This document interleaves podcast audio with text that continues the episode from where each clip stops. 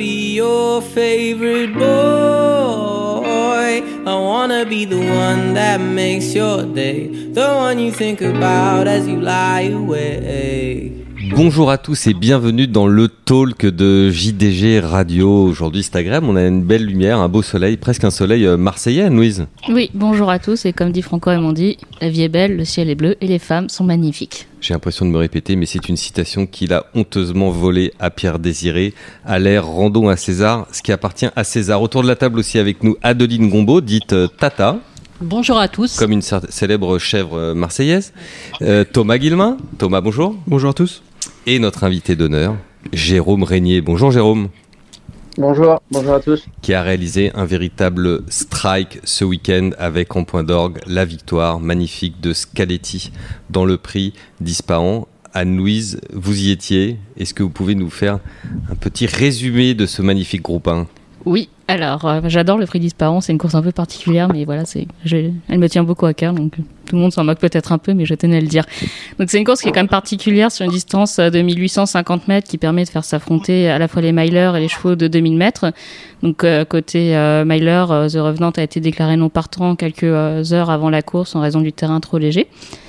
Et c'est donc Scaletti, qui est plutôt un cheval de 2000 mètres, qui s'est imposé au terme d'une accélération assez impressionnante dans la ligne droite, après avoir attendu. Alors on sait que Longchamp, à 0, bon terrain. Normalement, si on attend, c'est cuit. Mais le cheval a réussi à se sortir vraiment des, euh, des éléments qui allaient contre lui. Il a probablement pas, en termes de rating, fait son meilleur euh, rating ou sa meilleure valeur, c'est-à-dire qu'il est pris normalement en 55 de valeur, donc un rating 121. Là, il est probablement un peu en dessous. Mais si on prend en compte tous les éléments qui allaient contre, il a certainement réalisé la plus grande performance de sa carrière. Et pour vous, Jérôme, c'est un premier groupe 1. Enfin, ça doit faire vraiment très très plaisir. Ah oui, non, c'est certain que c'est. Euh, l'accomplissement de, de, de, tant d'efforts et de c'est un aboutissement de, de, pouvoir gagner au plus haut niveau. C'était euh, on a été très patient avec Scaletti, on n'a pas brûlé les étapes et euh, voilà, c'est, il n'a pas eu beaucoup de tentatives à ce niveau-là, mais euh, celle qu'il avait eu déjà l'an dernier dans les Champions Stakes, c'était euh, c'était vraiment un, un, souvenir très particulier et là, le fait de, de pouvoir s'imposer à ce niveau-là, c'est magnifique. Eh bien, c'est ce que nous allons voir dans l'émission aujourd'hui en détail.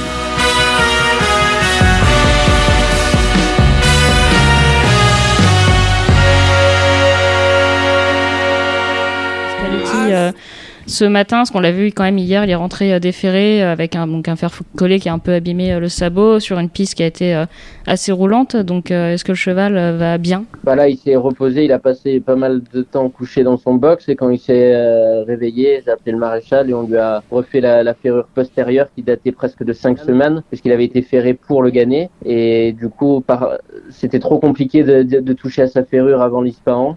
Donc c'était vraiment, on était un peu partagé à inventer quelque chose, à essayer de, toucher à sa ferrure ou le laisser tel quel puisqu'il était très bien comme il était. Mais c'est certain que la piste légère et la, le, fait que ça, ça résonne et la, la colle a pas dû tenir. Et c'est certain que faire les 400 derniers mètres avec une chaussure manquante, ça a été euh, assez préjudiciable pour lui puisqu'il s'est mis à pencher, il avait du mal à s'équilibrer. C'était, c'était pas, c'était pas évident. Mais c'était même inquiétant l'entrée de la ligne droite parce qu'on le voyait limite patiner en fait. Enfin, il n'arrivait pas du tout euh, à s'équilibrer. On s'est ah dit ben, c'est impossible qu'il revienne. Il m'avait interpellé euh, dans la course et euh, le nombre de fois qu'il avait changé de jambe pendant les 2000 mètres de la course, il avait changé 10 fois de jambe. Et là, c'était encore pire dans l'Ispahan puisque je crois que dans la ligne droite, il a dû changer 6 ou 7 fois en, 400 mm. mètres de course. Donc c'était vraiment, malgré qu'il soit pas à l'aise et qu'il n'était pas dans dans, dans, dans, son élément. Il a quand même fait les, les, 600 derniers mètres en 32 et quelques. Enfin, c'est hors norme ce qu'il réalise, hein, parce que c'est quand j'ai vu Maxime Guillon aller devant avec écrivain, j'ai dit il va monter une course d'attente devant pour essayer, de voler quelque chose, et c'était tout à son honneur d'essayer de faire ça. Euh, parce qu'il lui euh, espérait certainement fortement que le cheval ne court pas pour se retrouver euh, associé à, à Scaletti. Et euh, du coup, ça, déjà qu'on revenait pas de l'arrière dans des courses rythmées, dans une course sans, rythme où les, je crois, les, les 1000 ou les 800 premiers mètres, ils se sont courus vraiment sur un pied très lent. Euh, c'était quand même assez inquiétant. Mais c'est ce que j'allais vous dire, c'était quand même, on a vu que d'ailleurs Gérald s'en est, s'en est rendu compte assez, assez rapidement parce que dès, dès l'entrée de la ligne droite, il l'a empoigné. Euh, sans doute, il a dû être inquiet de, de voir que, comme c'était allé assez lentement et que devant il prenait la poudre escampette, ça serait compliqué s'il, euh, s'il s'occupait pas de lui immédiatement, quoi C'est peut-être ça qui l'a sauvé finalement, non?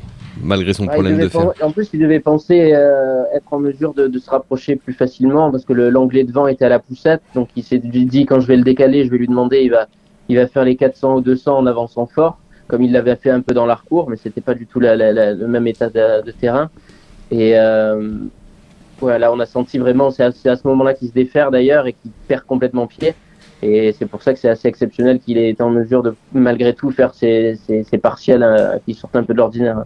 Adeline Oui, Jérôme, j'aurais voulu moi vous poser des questions sur votre collaboration avec euh, Gérald Mossé qui se passe euh, très bien. Enfin, on a vu ça euh, samedi à Bordeaux et, et dimanche à, à Paris-Longchamp. Est-ce que c'est un vrai plus d'avoir un jockey avec une telle expérience? Comment vous analysez ça? Bah, C'est énorme. De toute façon, c'est lui qui m'a gagné mon premier groupe euh, avec Royal Julius à, à Rome. Euh, c'est lui qui m'a conseillé d'aller au Bahreïn avec euh, Royal Julius puisque lui était basé là-bas et il pensait que la piste et le, scénario de course allait bien lui correspondre. C'était quand même assez important euh, dans ma jeune carrière de, pouvoir gagner une, course internationale comme euh, cette course au Bahreïn qui était la première édition d'une course internationale avec des, chevaux arrivant de, tout, horizon. Donc, euh, il a toujours été là pour m'aiguiller, m'aider. Il est toujours de très bons conseils. Il a une analyse après course qui est très intéressante. Euh, c'est un des rares jockeys qui, euh, deux trois jours après avoir monté, quel qu'il soit, euh, comme, comme, cheval, que ce soit un cheval de handicap ou un cheval de listade ou de groupe, il appelle pour savoir si le cheval a bien récupéré, si tout va bien, juste prendre des nouvelles. Il a un relationnel qui est vraiment euh, exceptionnel et ça, il fait vraiment la différence par rapport à, à des jockeys qui montent un peu les chevaux comme des numéros et euh, bah, le lendemain ils passent à leur monte du jour mais ils se rappellent pas ce qu'ils ont monté les jours précédents et ça c'est c'est une vraie valeur ajoutée que, d'avoir un relationnel aussi poussé. Alors Gérald, euh, c'est un jockey, euh, il fait partie des, vétérans du peloton. Je pense que c'est même le vétéran du, peloton en France. Euh, vous, on vous colle toujours l'étiquette de jeune entraîneur. Est-ce que vous êtes toujours un jeune entraîneur?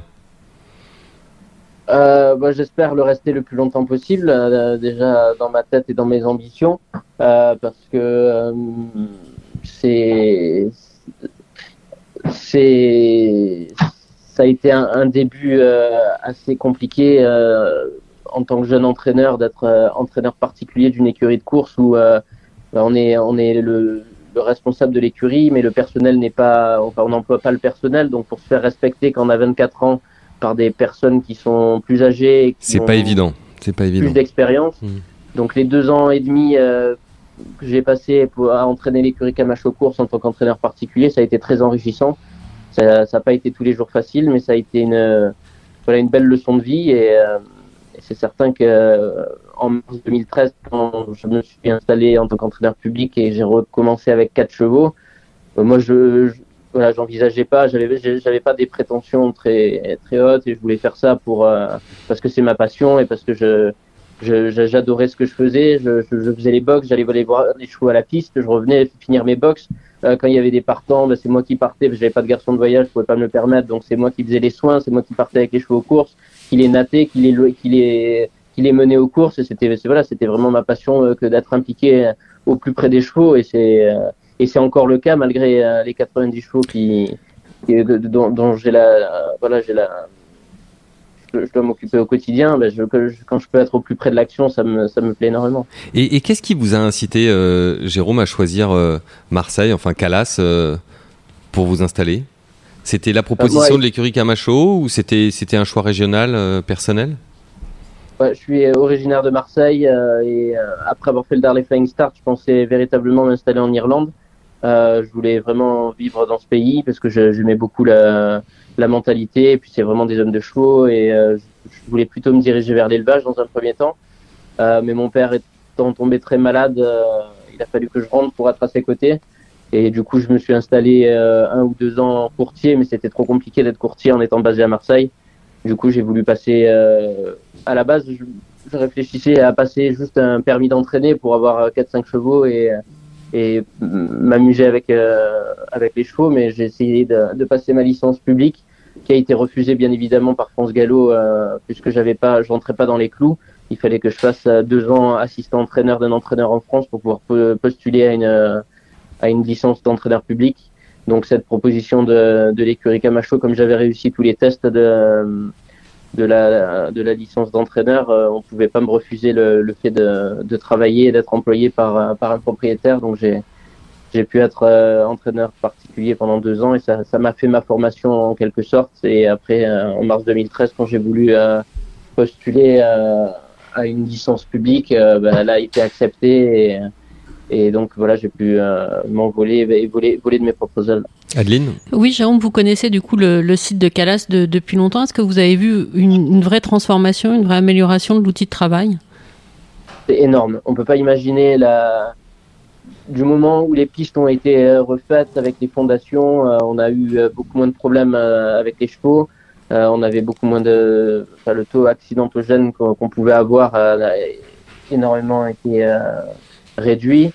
Euh, là, on a fait un système d'arrosage automatique sur le gazon. On a, enfin, on a, on a vraiment amélioré. Enfin, le, centre d'entraînement s'est amélioré euh, au fur et à mesure, et ainsi que les infrastructures. Et mais je pense que les pistes, c'est là où on a vu un, véritable changement et, euh, et, et, tout ça, ça a rendu les chevaux entraînés à Marseille beaucoup plus compétitifs. Et euh, d'ailleurs, il n'y a, a qu'à voir que tous les entraîneurs euh, ont eu des, de meilleurs résultats euh, grâce à, cette amélioration. Et euh, il y a une vraie bonne dynamique autour du centre d'entraînement avec des, des, de belles casas qui ont rejoint la région. Et voilà, on, a plus, on est plus complexé par le fait d'entraîner à Marseille aujourd'hui. Oui, et alors, donc, vous parlez de la, qualité du centre de, de, Marseille. Il y a autre chose dont il faut qu'on faut qu'on parle, c'est les accusations récurrentes euh, de dopage portées contre les entraîneurs marseillais. Est-ce que c'est quelque chose Comment comment est-ce que vous vivez ça euh, euh, les, résultats sont améliorés? Vu du côté marseillais, euh, c'est l'amélioration du centre, c'est la qualité des chevaux qui est meilleure, la qualité des propriétaires, des jeunes professionnels aussi qui apportent un, nouveau savoir-faire. Il y a un vrai renouveau. Et en même temps, on, vous accuse de, dopage, pas vous en particulier, mais les Marseillais en général. C'est, quelle est votre réaction par rapport à ça? Comment vous le vivez? Oui, vous savez, il y a toujours des détracteurs. C'est toujours, il y a toujours le, des gens qui, qui voient le côté euh, négatif ou qui essayent d'incriminer tout le monde. Moi, ça, ça me touche pas parce que je sais très bien, moi, de, de, mon côté, comment on entraîne et de la manière dont on soigne les chevaux et on s'en occupe. Euh, on est vraiment à leur écoute et quand ça va pas, on lève le pied. C'était le cas de Mariana Foot l'année dernière. On n'a pas tenté absolument à être gourmand et le, le remettre dans le circuit en milieu d'année. Euh, on a, on a vraiment pris le temps et euh, Enfin, moi, je, si je vous donne un exemple euh, d'un cheval de cette année, oui. il vient de chez Alain Droyer-Dupré qui a trans, transité par euh, chez Martialis, qui a gagné son quintet très facilement à, à, Deauville. Si ce même cheval était resté chez Martialis et avait eu les résultats euh, qu'il a eu euh, au sein de notre écurie, on, il aurait été pointé du doigt comme euh, doper, comme tricheur et tout ça, alors que le, le cheval a juste franchi un palier naturellement parce qu'il est, plus mature et qu'il a eu des, de bons engagements et de bonnes opportunités. Et euh, voilà, c'est tellement contextuel. Vous allez prendre un cheval, vous allez le changer d'environnement, il va, énormément progresser. Moi, j'ai euh, voulu absolument récupérer une pouliche qui s'appelle Noble Music d'Irlande parce que je trouvais qu'elle était euh, très perfectible à, à 4 ans et qu'elle allait être s'améliorer à 5 ans. Et vous avez qu'à voir cette année Noble Music comme elle a progressé d'une course à l'autre et elle est arrivée à gagner une listade à, à Paris et qu'elle est en ouais, elle, doit, elle est en 44 mais elle doit valoir 46 ou 48 cette, cette jument là et elle était que 35 36 en Irlande. Donc c'est euh, je pense que c'est contextuel et c'est vraiment environnemental. Il euh, y, a, y a des chevaux qui se plaisent énormément à, à Marseille. Le, je sais pas si c'est le soleil si c'est les pistes si c'est la, la façon de d'entraîner mais en tout cas ouais moi je, je, je prête aucune attention à toutes ces accusations qui sont vraiment infondées quoi Oui, j'ai une petite question concernant Marseille et le Sud-Est. Pendant longtemps, comme vous le disiez, les entraîneurs marseillais restaient à Marseille. Ça a fonctionné un petit peu en huis clos, entre guillemets. Là, ils osent beaucoup plus. Résultat des courses, on a par exemple aujourd'hui la réunion du Georges Trabot qui a été rétrogradé classe 1 il y a un ou deux ans. On voit que dans les courses menacées, il y a la Coupe de Marseille et le prix de la honte. Donc, est-ce qu'au final, il n'y a pas un paradoxe le fait que les chevaux se soient améliorés à Marseille qui qu'il y ait des, résultats plus, euh, plus forts, mais d'un autre côté, euh, on voit que les courses black type du sud-est sont quand même en grande souffrance. Oui, c'est tout à fait vrai. Euh, D'ailleurs, il n'y a qu'à voir Paco qui a gagné une classe 1 à Marseille. On aurait pu courir le Trabot pour essayer de, voilà, de, de, de, gagner petit et de rester à domicile. Mais comme M. Soro est éleveur et qu'on voulait absolument le rendre black type, on est allé courir le derby du, du, le derby du Languedoc, non le derby pardon du du Midi. Du Midi, pardon. on ouais. rappelle que le Trabo, c'est une institution du côté de Marseille. Oui, c'est nouveau ça de ne pas vouloir gagner le Trabo quand on entraîne à, à Marseille. Bah, du coup, j'ai délégué Stormy Pouce, qui est déjà gagnante de l'Istad et qui, elle, euh, peut améliorer le, le, rating de la course, puisque elle est gagnante de l'Istad. Et si aujourd'hui elle est battue, euh, bah, ça voudra dire que le gagnant est certainement un, un bon cheval, euh, que, comme Bialystok ou des, des, chevaux comme ça. Donc, euh, Mais c'est certain que quand vous avez vos meilleurs d'une écurie qui essaye de viser plus haut que le, la régional ou local, euh, bah, du coup, ça, ça appauvrit un peu peut-être les courses euh, régionales. Mais euh, c'est un, un, problème.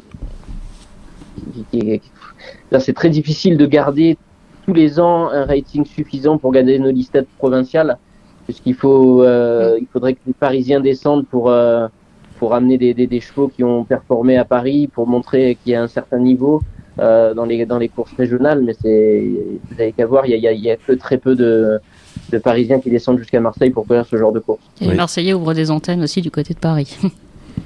Oui, aussi. Ouais. Euh, Jérôme, vous avez évoqué euh, brièvement le, le, derby du midi. Je voudrais passer la parole à, à Thomas parce que, euh, outre le prix d'Isparon, qui évidemment a été la cerise sur le gâteau, euh, Thomas va nous parler du, du week-end quand même assez sensationnel que, que vous venez de, de, réussir, Jérôme. Thomas? Effectivement, pour donner quelques chiffres, l'écurie Régnier ce week-end, c'est 7 partants pour 6 victoires. Donc c'est quand même assez hallucinant. Oui, très spectaculaire. Euh, en passant par Bordeaux, par Nîmes, par Paris-Longchamp. Donc ça avait très bien commencé samedi avec justement la victoire de, Paco dans le derby du midi, comme vous l'avez dit précédemment. Monty qui s'est offert la quatrième étape du TFI du Gallo en remportant le, Grand Prix de Bordeaux. Et ensuite, euh, dimanche à Paris-Longchamp, euh, Illusive Foot a, gagné. Après, Mariana Foot a répété, a fait à peu près le même parcours que, que, Foot en, gagnant de, bout en bout, super bien, avant l'apothéose et le, et le prix de, de. Voilà. Donc Jérôme, cette forme euh, saisonnière, c'est le retour du soleil, donc Marseille brille plus quand il fait plus beau. Non mais sérieusement, vous aviez groupé euh, euh, ces objectifs. pour vous, c'est pas une surprise ces, victoires à, la suite? Moi, j'aime la constance dans les résultats. Je déteste avoir des pics de forme et des pics de méforme. Donc c'est ça, c'est vraiment un, concours de circonstances où chaque cheval avait sa course bien déterminée et Lusifoot aurait pu gagner la dernière fois d'année et il n'aurait pas couru ce handicap-là, il aurait certainement couru euh, le Palais Royal avec Mariana Foot et euh, il aurait servi de, cheval de jeu à Mariana Foot parce que je, même s'il a gagné de bout en bout, je préfère quand il est caché ou à, à demi d'un cheval. Euh, mais c'est sûr qu'il y, a tout qui concordait. Euh, Monty, il était pré, pressenti pour courir euh, l'Ispahan étant donné qu'il avait fait l'arcourt et le gagner. C'était la suite logique de, continuer dans ces courses-là et courir l'Ispahan, mais bon, l'entourage a préféré assurer et, et gagner ce, ce, cette course à Bordeaux. Donc, euh, c'est du coup, on, on l'a pas déclassé, mais on a vraiment couru dans sa catégorie pour qu'il puisse s'imposer. Euh, tout comme Paco, qui je trouvais qu'il allait être meilleur sur un parcours corde à droite, puisque ça faisait deux fois qu'il penchait fortement à droite à Marseille. Donc, Lys à zéro aujourd'hui, bon terrain à Borelli. Je voulais pas qu'il se retrouve en milieu de piste. Donc, je me, je me suis dit que c'était préférable d'aller à, à Bordeaux, corde à droite, dans un lot qui, sur le papier, me semblait euh, accessible. Euh, non, c'est vraiment un concours de circonstances où tous les chevaux avaient euh, Michlifen, on l'a complètement déclassé à Nîmes dans un petit réclamé provincial, donc il y avait pas de, on n'était pas étonné de le voir s'imposer. Euh, après, il y avait des, des, des, des, paramètres qui étaient contre nous hein, quand vous tirez le, le, le 16 sur 16 avec les Foot sur le parcours toboggan avec arrivée au premier poteau. Euh, vous êtes un, vous y allez un peu moins confiant quand même. Oui. Euh, donc vous avez Mariana Foot dans, dans, dans, le Palais Royal et vous devez affronter le gagnant du Muguet, chose qui n'arrive quasiment jamais parce qu'un gagnant de groupe 2, il va rarement euh, courir un groupe 3 avec une forte pénalisation au poids. Euh, D'ailleurs, il avait très bien travaillé, il y avait de bons échos, ils étaient quasiment sûrs de gagner. Euh, donc c'était avant le coup, moi je, je voyais bien Illusive Foot se brûler les ailes pour effacer son numéro de corde et et prendre une balle dans, dans le quintet. Euh, Mariana Foot être battue par Duhail, on n'aurait pas, voilà, ça aurait, ça aurait choqué personne. Et Scaletti dans ce terrain-là, euh, avec ces, ces, paramètres-là, s'il n'avait pas gagné, ça, ça, ça, m'aurait pas étonné non plus. Donc c'est vraiment, euh, voilà, c'est, on a certainement eu une bonne étoile ce week-end et, et tout s'est passé comme dans un rêve. Et du coup, Jérôme, j'ai une question. comment avez-vous abordé cette journée d'hier? Parce que Mariana Foot, on sait qu'il aime le bon terrain, et par contre, au contraire, une demi-heure plus tard, il fallait du terrain lourd pour Scaletti. Donc, dans quel état on est quand on a deux chevaux qui courent pas sur des terrains, qui courent sur des terrains différents pardon. Ouais, bah Marina Foot, lui, il peut, en, bon souple, souple, ça, ça, ça, le dérangerait pas. Tout comme Edwige Foot, euh, c'est des chevaux, ils ont pas besoin d'avoir des, pistes trop fermes non plus. Et moi, j'aime pas trop les courir sur des pistes trop légères, puisqu'on a souvent le, le, retour de Manival et on a, quelques petits euh, pépins de santé. D'ailleurs, au Qatar, la piste était vraiment trop légère euh, ce jour-là et Mariana Foot s'était un peu fait mal. Euh, suite à son effort violent qu'il avait fait pour revenir des, des, derniers rangs, pour échouer du minimum euh, face à Stunning Spirit. Donc euh, voilà, on là, là c'était une piste qui était jugée bon souple le matin à 3-3, qui s'est certainement allégée au fil de la journée parce qu'il faisait quand même beau, il y avait un peu de vent, mais c'était une piste qui était voilà, c'était c'était sécurisant de courir les chevaux sur cette piste-là. C'était, je pense pas qu'il y a il y a le, le, moindre cheval qui est rentré euh, blessé ou quoi que ce soit, puisque la, la piste, on n'entendait pas les chevaux raisonner, ils avaient pas l'action, ils n'avaient pas une action piquée. Donc euh, non, non, ils ont vraiment bien géré leur piste, euh, même s'ils n'ont rien trop eu à faire, puisque la, la, la pluie et l'arrosage naturel a, a, a, fait tout le reste. Mais en tout cas, c'était des conditions optimales. Jérôme, je reviens sur votre week-end, sur ce que vous disiez en disant que vous n'aimiez pas les, les les résultats en Nancy. Alors, on, a sorti avec l'aide d'Adrien Cunès une, petite statistique vous concernant. Euh, vous avez depuis deux ans, je dis bien depuis deux ans, un taux de, victoire entre 16 et, 17 ce qui est ce qui est très élevé et surtout euh, c'est un vrai progrès par rapport à 2019. Vous étiez, vous étiez, selon nos statistiques, à 12% de victoire. Donc la question que j'avais envie de vous poser, c'est Comment est-ce que vous avez passé ce cap? Qu'est-ce qui explique depuis deux ans ces, ces, vraiment résultats à la hausse et ces résultats forts? Et je sais que vous utilisez par exemple euh, Arioneo. Est-ce que ça, est-ce que ça joue un rôle? Enfin, est-ce que vous pouvez nous, est-ce que vous avez une explication sur vraiment ce palier que vous avez franchi et encore une fois la grande régularité que, que vous avez depuis deux ans? Euh, je vais vous répondre en toute franchise. Euh, à Arioneo, on s'en sert pour la, mise au point des, des, très bons chevaux et c'est qu'une valeur ajoutée, un, un, point de comparaison entre la vie euh, du cavalier d'entraînement et l'œil de l'entraîneur et en fait, tous les paramètres qui peuvent euh, voilà, intervenir dans, dans, dans, le choix de, dans la forme du cheval. Mais ce qui est euh, l'élément changeant, c'est quand vous, vous disposez de, de, beaucoup de chevaux à entraîner, vous avez une force de frappe beaucoup plus, beaucoup plus importante et vous pouvez viser chaque cheval a un objectif bien déterminé et euh, vous évitez de confronter les chevaux, vous évitez de, de courir trop les chevaux à mauvais escient et trop euh, de façon trop rapprochée. Donc euh, quand vous faites ça, il y a qu'à voir les, les, les, entraîneurs qui disposent de gros effectifs comme Monsieur Rouget ou Monsieur Fabre, euh, ils ont des, des, taux encore plus impressionnants en termes de, de, de, de ratio de victoire puisqu'ils peuvent vraiment faire la sélection le matin et, et amener des chevaux au, top de leur forme. Et quand euh, il y a une baisse de forme, eh ils amènent un, suppléant, un remplaçant et il y a toujours euh, du sang neuf euh, pour, pour, courir. Et c'est voilà, c'est certain qu'un gros effectif aide considérablement quand, on fait les, choses quand on les court à bon escient, c'est certain que c'est normal d'avoir des, des résultats comme ça. Anne-Louise Oui, on va parler un petit peu à l'étranger parce que si vous avez euh, bien entendu enfin, un fort taux de réussite en France, mais on voit vous n'hésitez pas du tout à aller euh, à l'étranger, donc notamment euh, l'Italie. Vous êtes pas mal allé. Il y a eu le Bahreïn, il y a eu la tentative à Hong Kong avec Skyety. C'était pas trop son sport sur le macadam de Hong Kong. Et je crois que ce week-end, vous avez peut-être allé en Allemagne avec Noble Music et Quick Step Girl. C'est ça, ouais, et certainement à Milan aussi avec Thunderdrum pour courir les Ox d'Italie.